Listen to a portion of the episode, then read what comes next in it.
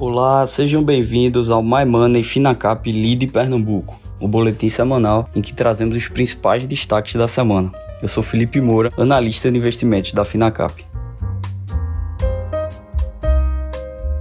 O Ibovespa fechou a semana com uma leve correção, negociando na região dos 113 mil pontos, numa semana marcada pela continuação do conflito entre Rússia e Ucrânia e a polêmica política de preços da Petrobras. Investidores passaram a semana atentos aos desdobramentos da invasão da Rússia à Ucrânia. Os ministros de Relações Exteriores da Rússia e da Ucrânia marcaram a reunião na Turquia para o encontro do mais alto nível entre representantes dos dois países desde o início da invasão russa. As expectativas, no entanto, não são animadoras. Na semana passada, em conversa com o presidente francês Emmanuel Macron, o líder russo Vladimir Putin disse que iria com a guerra até o fim, ou seja, até que Kiev cumpra as condições de abrir mão da pretensão de integrar a Organização do Tratado do Atlântico Norte, a OTAN, reconheça a anexação da Crimeia pela Rússia e admita a independência de duas regiões separatistas do leste ucraniano controladas por Moscou.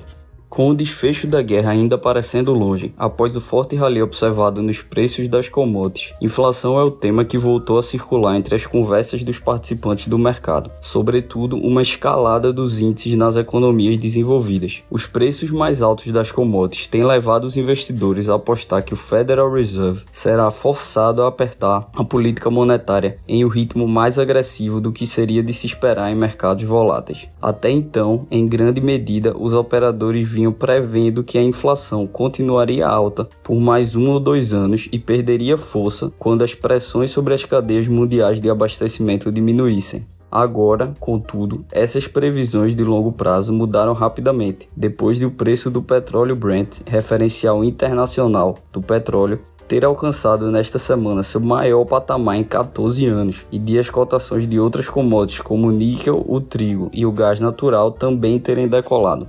Diante do debate no governo de como conter a alta dos combustíveis e especulações no mercado de mais uma interferência no comando da Petrobras para não repassar os fortes aumentos do petróleo, a companhia anunciou na quinta-feira um aumento de 18,7% no preço da gasolina e de 24,9% no preço do diesel nas refinarias a partir de sexta-feira. O gás liquefeito de petróleo, o GLP, também será reajustado em 16%. A estatal estava há 57 dias sem mexer os preços do diesel e da gasolina e há 152 segurando reajustes no gás de cozinha. Após o anúncio do reajuste, as ações da estatal chegaram a saltar mais de 5%.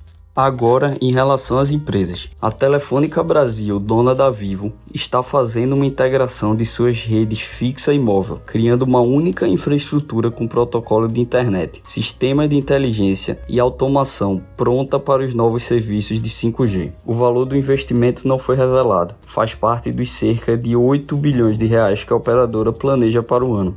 O projeto, batizado de Fusion Network, criará uma rodovia sobre a qual trafegarão serviços fixos, móveis e convergentes, explica Elmo Rocha, diretor de planejamento de redes da Telefônica. A Fusion suporta alto tráfego e permite automação.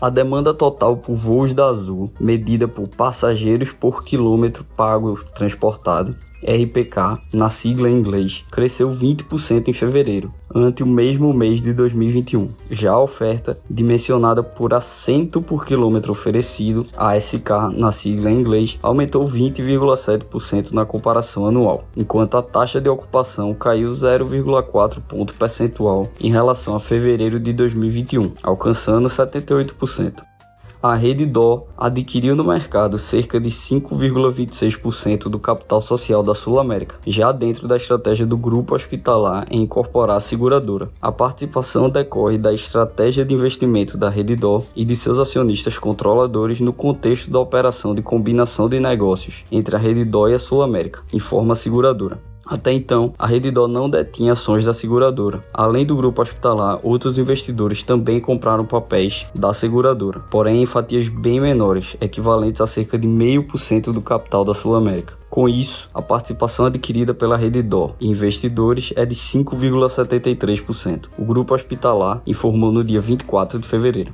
Esse foi mais um My Money Finacap Lead Pernambuco. Obrigado e até a próxima semana.